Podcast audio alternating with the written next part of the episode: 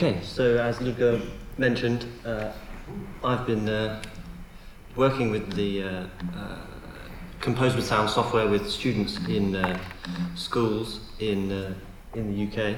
Um, and we've been using lots of different approaches to work with, uh, with these students. And um, one of the things that I want to focus on in my talk, if the uh, slides uh,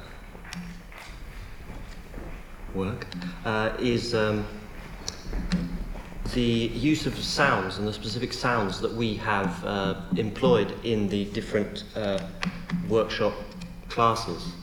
Um, because one of the things that I found really interesting is the uh, use of or the choices that people have made in different countries for the uh, different. Sorry, but you have to change the resolution.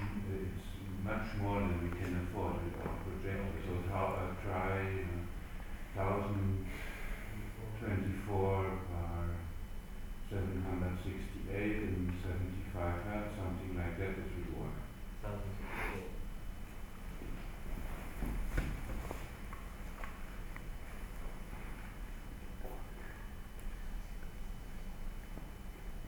Yeah. Yeah.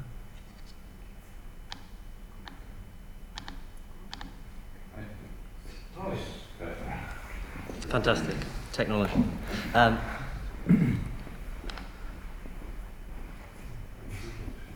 is it? Yeah. Confirm, you have to confirm it, Uh, otherwise it will raise. all right. Okay. So.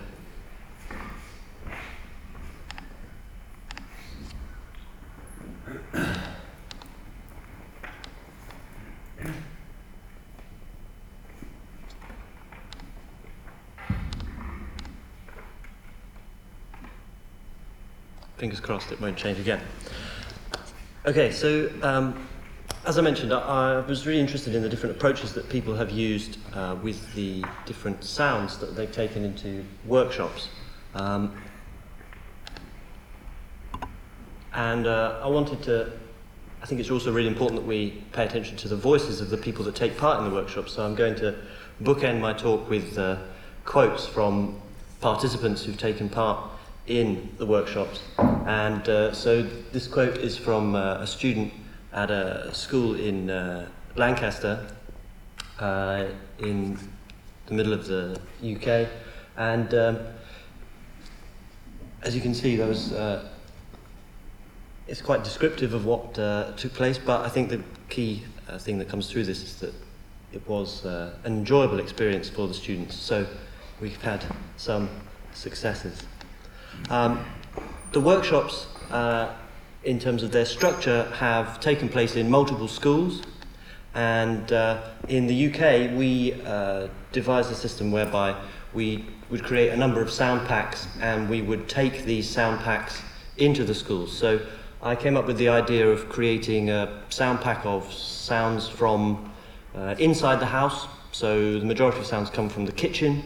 So there are things like rustling in the cutlery drawer and uh, hitting glasses, and uh, then to contrast that with sounds from the external world, so more kind of soundscape uh, recordings, uh, recordings of transport and uh, machinery, uh, and then the uh, last session that was run fairly recently, and the piece is going to be in the concert this evening, I believe, or this afternoon. Um, they took the idea of the four elements, so air, wind, fire, and earth, and use those as uh, tools, uh, as, as a basis for inspiration for the students.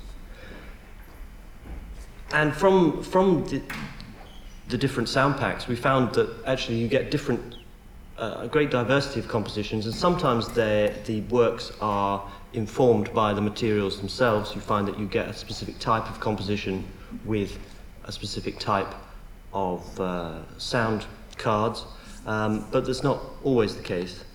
Um, And as I said, it's been an overwhelmingly positive response. It's been really enjoyable to t- go into schools and to really see students engaging strongly with uh, the materials and uh, creating some really great works. It's only a shame that the concerts that we present have to have uh, a time limit because it'd be great to present all of the pieces that have been created. So, as Leigh already mentioned, uh, in the, the Compose with Sounds project uh, or software, the, uh, the sound cards appear at the top, uh, and then you can drag them down onto one of the lanes and then start manipulating them. Um, so there's also a view uh, on Leigh's version. He had it uh, set to the sound card view, but you can select a waveform view so that the students can see the shapes of the uh, waveforms of the sounds uh, as well. But when they go into edit, the edit mode, they'll still have the uh, the sound card that is manipulated. Um, excuse me. So.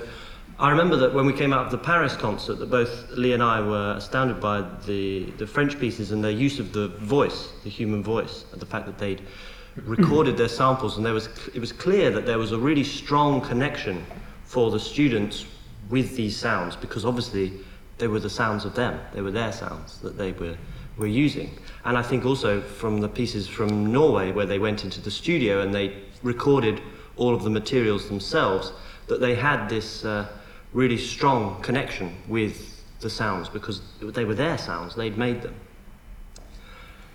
So for us, obviously, we created sound packs and uh, gave them to the students.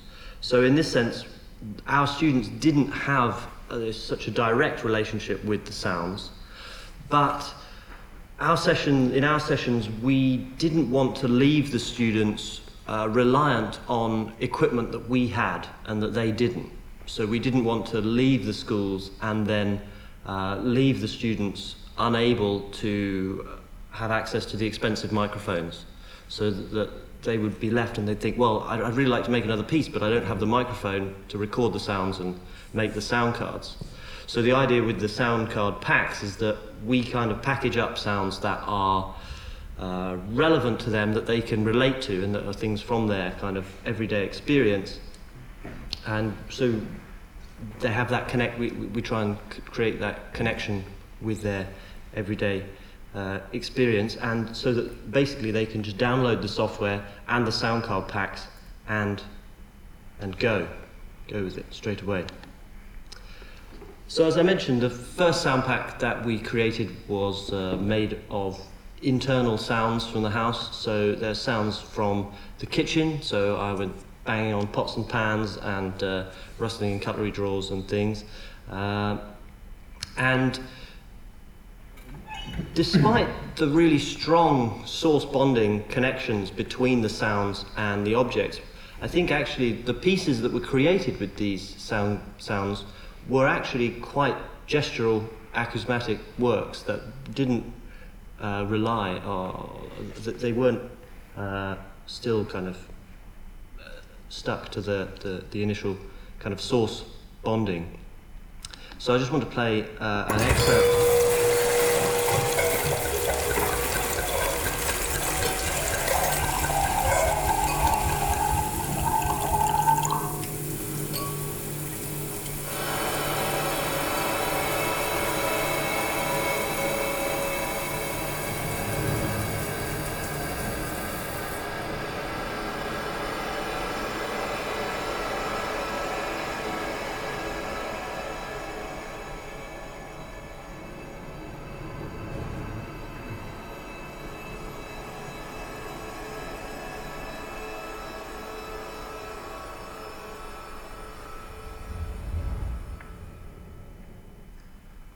So that's an excerpt of uh, one of the pieces that was created using the uh, kitchen sound card packs.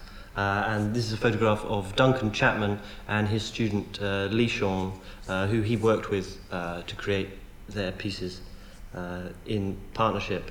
And I think that hopefully that kind of demonstrates this idea that the, the, the use of the sonic materials can escape from their um, original source, even though they are they do have these kind of images that associate them with their original um, wh- where the sounds came from. So the other sound card pack was uh, external sound cards, uh, and as I mentioned previously, these were more kind of extended uh, works that uh, recordings that that were. Um, the, the pieces that were created uh, through these were kind of more soundscape compositions or semi-narrative works. So we heard uh, the pieces last night from my student uh, Joseph Deeping and my own piece, and I think that not necessarily consciously, but through the nature of the sound materials, that there was uh, a trend in this idea of kind of semi-narrative uh, or surreal works that kind of took a soundscape and then subverted it to explore the uh, sonic content. So in these sounds, there was more of a reliance on uh, source bonding and the connection with where the sounds came from, but it was about uh, subverting expectations. And this idea of subverting expectations, I think, became quite a powerful tool, uh, something that was very useful for explaining the concepts of listening to students, uh, or, or for students to listen to sounds. So I'll just play a quick excerpt of a, the piece that we heard uh, last night, which I think demonstrates this idea of uh, using the soundscapes in a narrative way to kind of subvert expectation.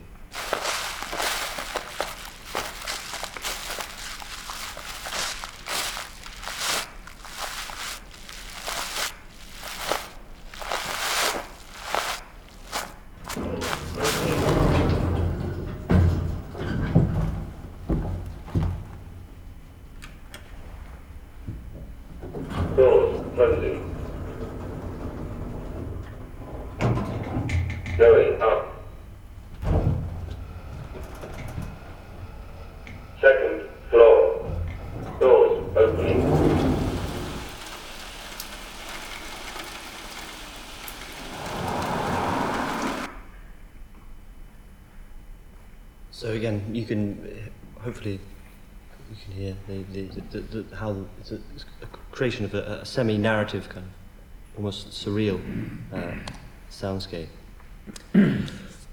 so the final uh, pack of sound cards that I want to talk about are the uh, element sound cards. Uh, so these were a collection of sound cards that were created by uh, my colleague uh, Motje Wolf, who uh, has been going into schools and running workshops uh, concurrently with my own. Uh, and um, she came up with this idea of uh, using this idea of the, the elements to connect to sounds. Um, but I think in, in these sound cards and the sounds that she chose, she managed to kind of create, again, a connection for the students by providing uh, and using sounds that are quite recognizable. So for the air examples, a lot of the sounds were of balloons and uh, balloons squeaking and uh, flying through the air. So I think in that sense that it's kind of cr- packaging up a series of sounds that are quite familiar to students through birthday parties or whatever, and uh, giving them uh, an, an, a, this kind of direct connection that the students had in the French schools and in the, the Norwegian uh, studios. So I'll just play a quick excerpt for this piece. I know that it's being played later, so I'm only going to mm-hmm. play a tiny bit.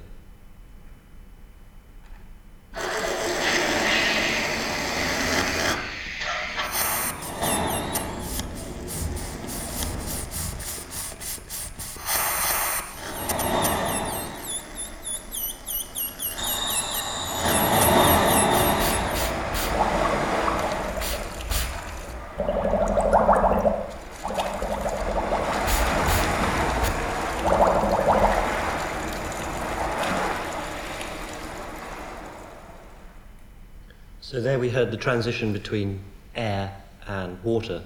Uh, but uh, the students kind of, again, have this very, very strong connection with those, all those sound materials. And so I think we're able to engage with the sounds in quite a direct way.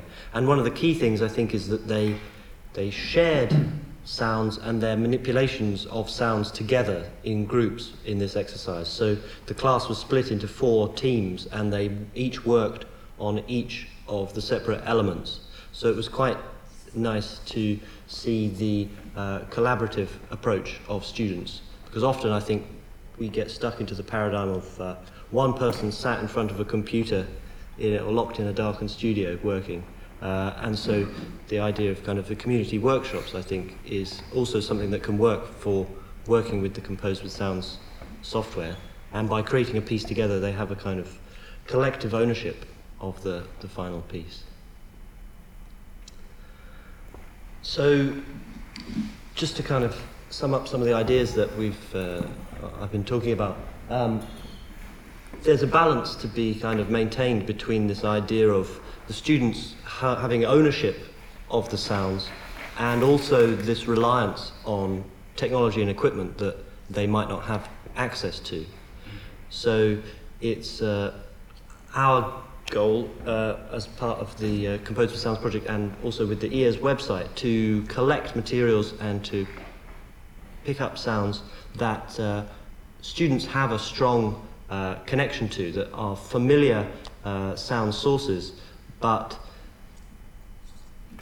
which uh, can be uh, manipulated and used. And I think actually having the strong familiar sources allows students to quickly uh, assess how they've manipulated sounds and where they've taken them from uh, from their original state. So it enables them to learn very quickly about what the processes are doing because they're very familiar with the sounds that they start with.